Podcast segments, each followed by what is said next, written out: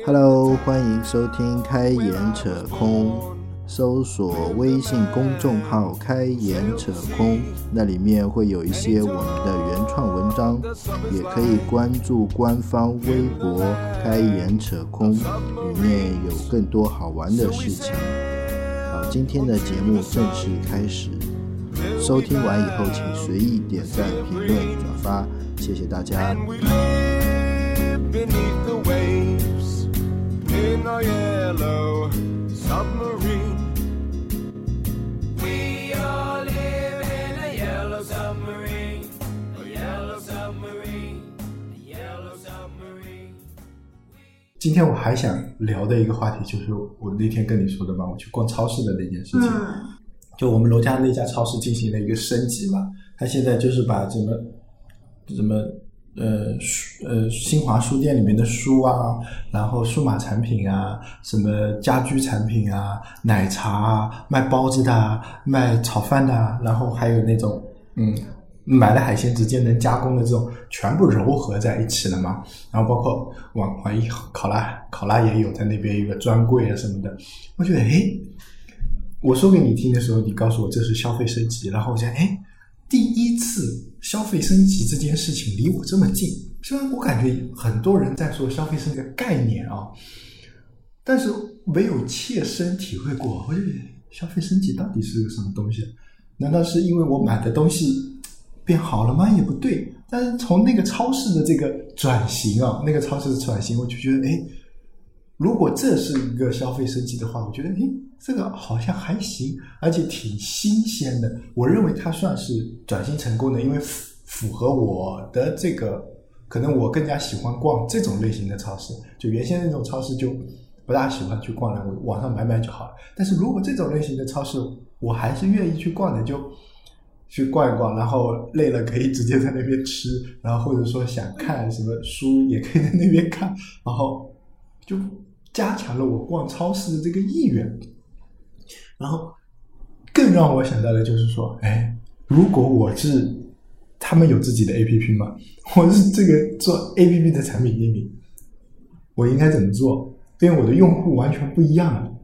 我感觉我的用户完全不一样了。这个这个就是说，以前消费升级有两种，嗯哎，不是以前，一直都是，就是主动升级、被动升级嘛。嗯主动升级，它是按在你的界面用户上的。你的主动升级嗯就是我有些东西不好的东西我不用了，嗯就开始用来越越来质量越来越好的，然后品质越来越好的东西，嗯这是你主动的消费升级。嗯被动的消费升级就是你这次其实感受的是被动的消费升级，嗯也就是它让你明显的感觉到你升级了，这是被动的。嗯就是那我们就是这么说吧，其实消费升级就意味着一个消费淘汰，嗯，对，淘汰的是谁？淘汰的是用户和商人，就是先淘汰用户，嗯就是呃怎么说呢？你的消费上升级是淘汰了商人，嗯我说我们单说这个超市，啊对超市的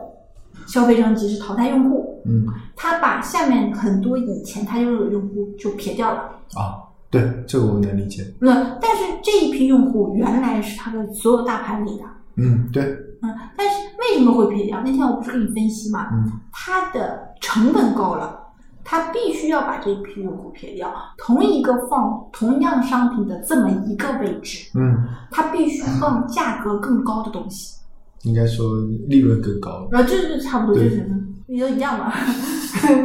是不是？是，那也不是利利润就是值那个叫什么？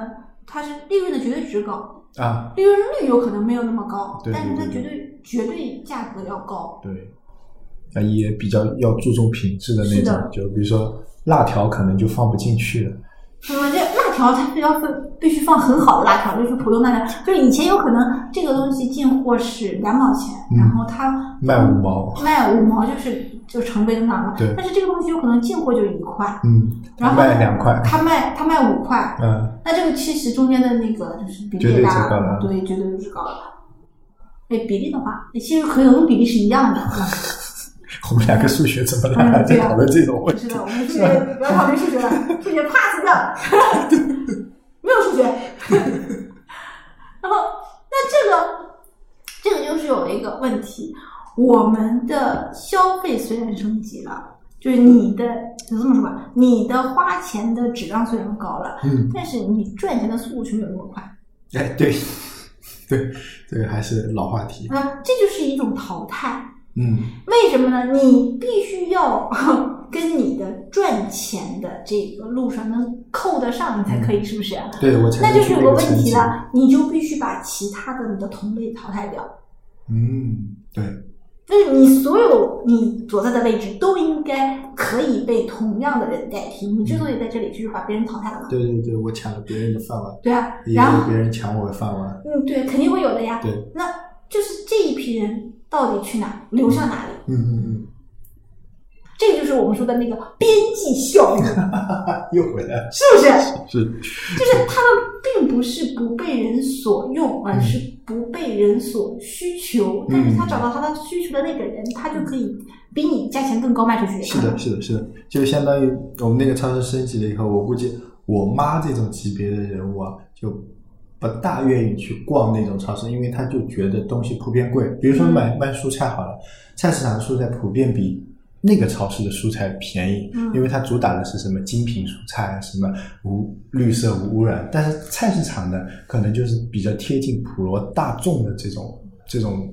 蔬菜啊，它也不不主主主打精品，它只要看上去绿。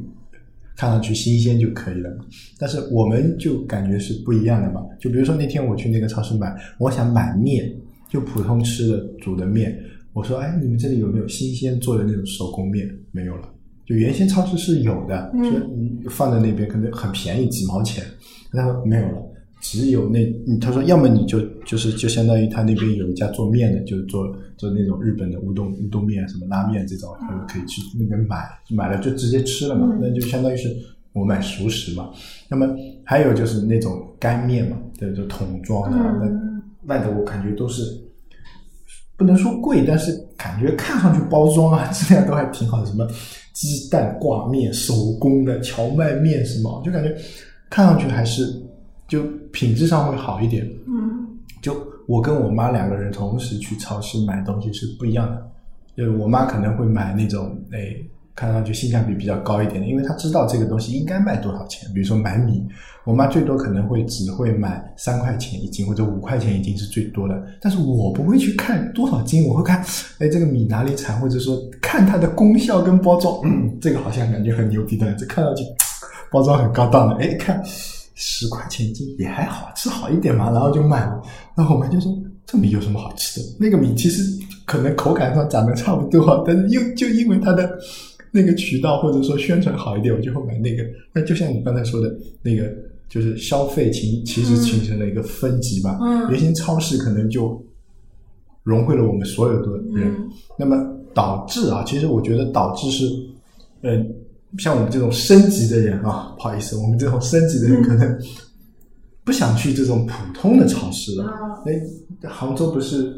呃早两年开了一家什么进口超市，那个不是排队进去吗？不是啊、然后还要取号子的，就在那个那个那个那个叫什么呃武林影泰那边那个楼下那个进口超市。我就觉得哦，那那个可能就已经有这种概念了，但是我没有去那个超市，我觉得这神经病嘛，网上买买不一样嘛，是吧？然后他们还说没有网上的价格，就那个时候我没有切身的感受到，就像你说的，我其实还没有可能没有到达那个消费层次，我是被跑掉的那帮那部分人，对吧？但这个事情是让我切身的感受到了。还有一个就是我刚才说的，他有自己的一个 A P P，然后我那天就用了他的 A P P，然后我就在想，如果我是做这个 A P P 的产品经理，其实有两种做法，或者说整个整个公司或者说整个超市的这对这个 A P P 的定位是两种。第一种就是就跟跟苏宁或者说跟那些一样的，就是说我还是面向一个 C 端用户的，我是想把这个 A P P 推出去的，然后通过 A P P 来带动我的那个线下的销售。嗯你看苏宁或者说那个国美这种原先的战略升级就是这样子的嘛，从线下走到线，嗯。呃，从线线下走到线上，对，然后想通过线上反哺线下嘛，嗯。包括很多 O to O 也是这样，包括我原先做的那个汽车后市场也是这样，他线下门来门店都好了，然后他想做线上，嗯。通过线上再带动线下，但是还有一种做法就是他纯做工具。就这个 A P P 就只为我这个超市服务，我也不想它的推广，我也不管它什么，只要能能到我这个超市里面来，然后能付得了钱，能查得了这个商品信息，能保存到你的用户的这个你的一个购买记录或者积分就完了。对吧？这里面的商品，我也最多就是给你推一个什么优惠信息，就相当于是我超市的一个简单的渠道加工具导向为主，一个可能还是以线上导向为主。然后我在想，哎，这个到底应该怎么弄啊？做两种产品的，就感觉会不一样嘛。嗯，是的，大部分人啊，不说大部分人吧，这可能有失偏颇。就我个人可能倾向的是做前面那种，就感觉前面好做，那叫推广啊，什么弄对啊，好做然后就感觉嗯啊，这个成就感也比较强，你知道吗？就啊，有多少人应用了？对这个理论是完全大家实验过的，对对对对对而且就轻车熟路的，对，能做多少大家能能照抄的，这个就是我说的犯罪心理学，就是你如果让你选择两个东西进行选择，其实就是一个犯罪过程嘛。嗯嗯，你肯定选择那个成功率高的，对成功率高的或那种，者说自己做过、对，就是自己犯过罪的那个，是的。那你另一个为什么不选它？对，就是小偷可能不会去抢劫，抢劫的不会去偷，对吧？那就是那就是我问你为什么没有选择第二个？因为我就我感觉做第二个说不啊，通，不是说不通，我觉得也说得通，只要这个性价比不高。性价比那那那还没有说你真的去这个一，就感觉成就感会弱一点，就就可能个人喜好，就有些人第一个失败了不是也是？啊，对对对对，第一个就很容易失败，就第一个就就第一个，因为你你现实已经有这么多 A P P，或者已经有假设就已经那天猫已经搞成这副德行了，是吧？或者说那个呃那个叫一号店这种跟超市或者说跟这种已经打通了，已经搞成这副德行了，然后你就是一个超市的 A P P，就跟物美不是有一个叫什么？什么点啊，什么点的美点还是什么点的一个一个 A P P，你不会大不大会去下的是吧？只有我当了这个超市的时候，或者说要用到你的时候，才会去下一下，然后也就那样，不会像淘宝或者天猫这样啊，我要逛个天猫超市，我打开一个天猫，就是它虽然垂直，但是它的我我个人认为它的用户的使用场景就只是在你超市里面或者超市周边嘛，但做工具可能会更好。玩一点，我个人觉得好玩，好玩在哪里呢？好玩在，因为你这个工具你要满足好几方面的需求。第一个你要满足用户的需求，第二个还要去满足你领导的需求，对不对？在做做这个东西，我我就陷入了那个怪圈，就说，哎，我要做这个 A P P 啊，我怎么方案原型什么产品弄好，审核的可能不是我说了算，就拿到领导啊，领导你看一下，领导不对啊，你这个做的不对啊，这我们家超市不是这样的，就是互联网上常用的一些方法，或者说常用的一些东西，搬到这种由线下实体或者说作为内部工具的这些这些工具上面来说啊，你会你会觉得行不通，或者说很难走下去。我就跟你说很简单的事情，你这个 A P P 你是不是得自给自足的？就是你 A P P 嗯用了这么多的人，你是不是得赚回来这么多钱的？也就是你，呃，对对对，这是这是另外考虑的一个问题，对。不是另外，这个是你首先是你这么说吧，你从逆推，你这个 A P P 的变现可能有几个嗯商品在上面、上面买商品，嗯。就是你用户直接买或者是怎样的，嗯，对对，还有就是可以直接买，对，还有就是渠道，它是广告位，对，它是广告位然，后还有它它是真正的广告，对就是对对，渠道广告位和真正的广告是两种位置，明白对不对然后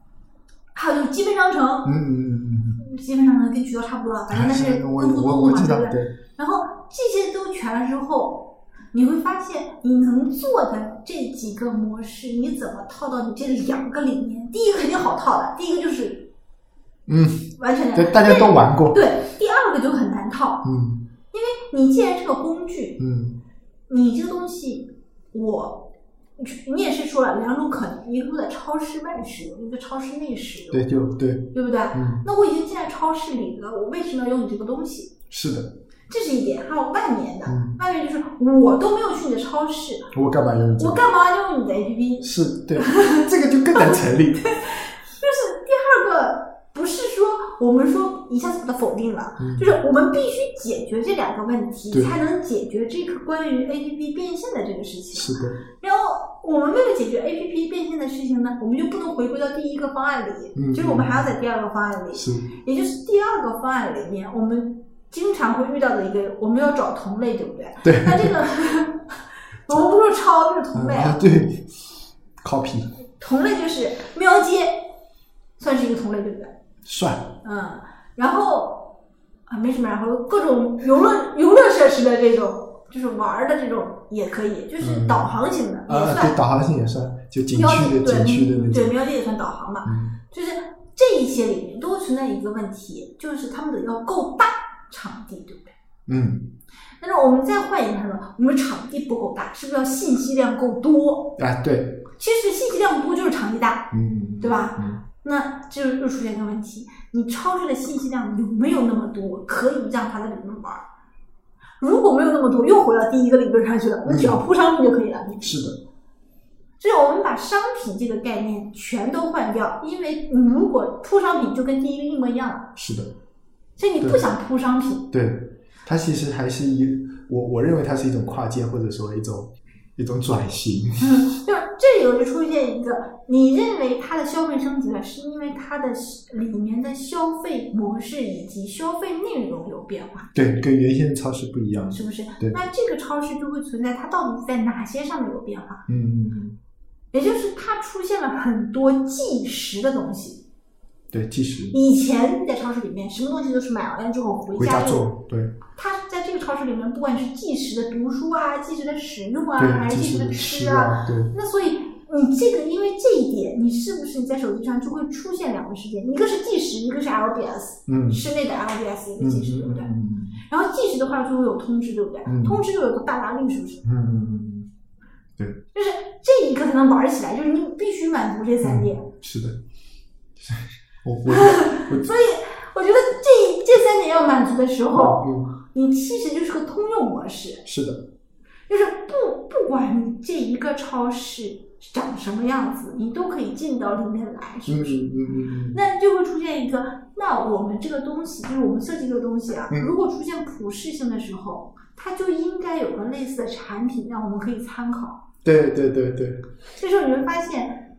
没有，并没有，并没有，对，因为喵街并不符合这个要求，对不对，对都不符合，所有的产品都不符合，也就是我我就很简单，我在一个大超市里，我把一个你说的帝王蟹交给一个地方煮，嗯，然后我去逛别的，等到帝王蟹煮好了，叫我来吃，叫我来吃，那你是不是因为地地方太大，你得告诉我一个有这个东西好的一个提示，二是你怎么把我这个人从这个地方导航到我吃的地方，嗯，对，因为这是最简单的一个综需求。合体哦，是的呀就楼下是超市，然后啊，是买完的东西可以到那边煮，嗯煮完了我去楼上挂个衣服，然后看，就是跟一般的商场不一样，一般的商场是。呃，我在这里排队，打一个号子，然后看一下，然后哎，我手机排队是吧？手机排队的这个应用已经很多了嘛，嗯然后就是说，哎，快排到我了，然后我到这家店我去吃。现在是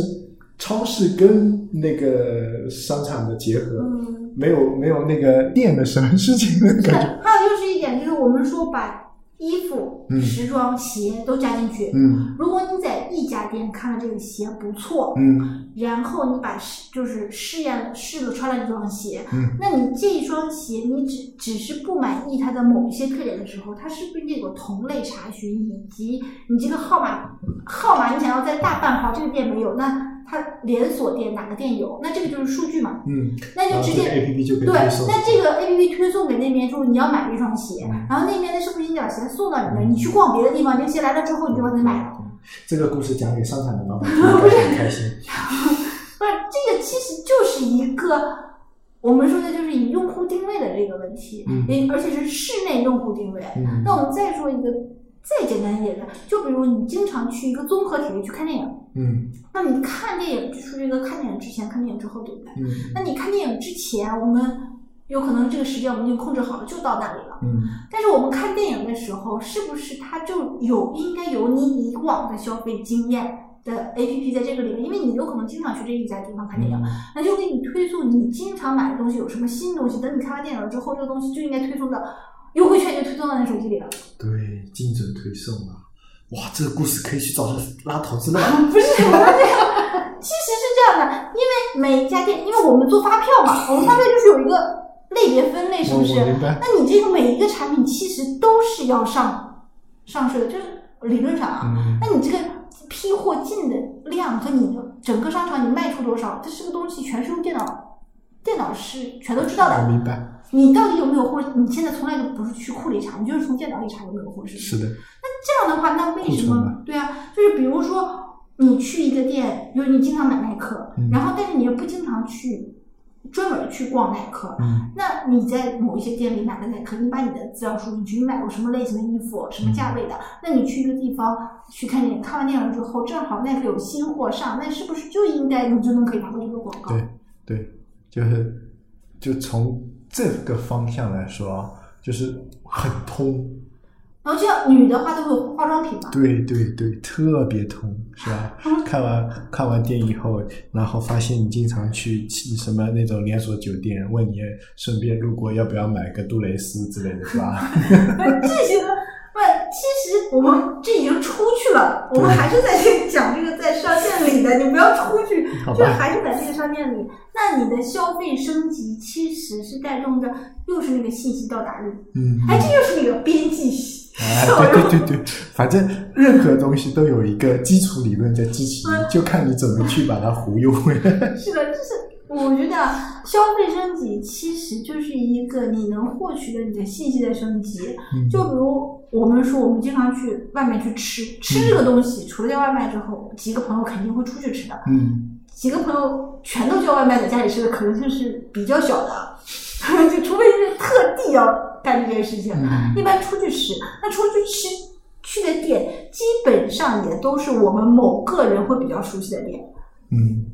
完全找一个从来没有去过的店去几个人去吃，可能性也不大，嗯，相对除非是口。口碑型的嘛。对，就是大家都想去拔个草。是的，对对对。对，那那其实你当踏入到这一个综合体的时候，嗯，你因为吃这个东西带动的其他东西就太多了。是的。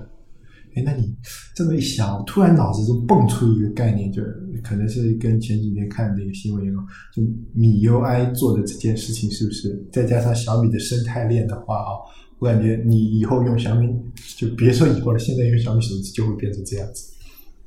其实，其实这个东西就是个隐私嘛。啊！就就我我就我觉得告诉你做这件事情最熟练的就是百度，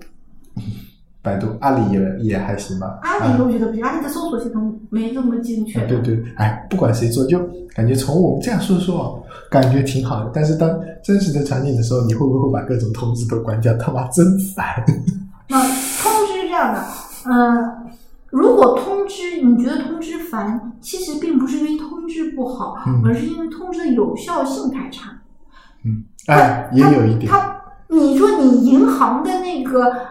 就是消费信息，你关不关呢？你不管的，嗯你不敢关对你自己刷钱，你自己都知道为什么还不关消费信息。嗯，不敢关，对，就是就怕盗刷、漏刷，是吧？其实可能盗刷漏刷可能性已经很很低很低的。，对，而且现在，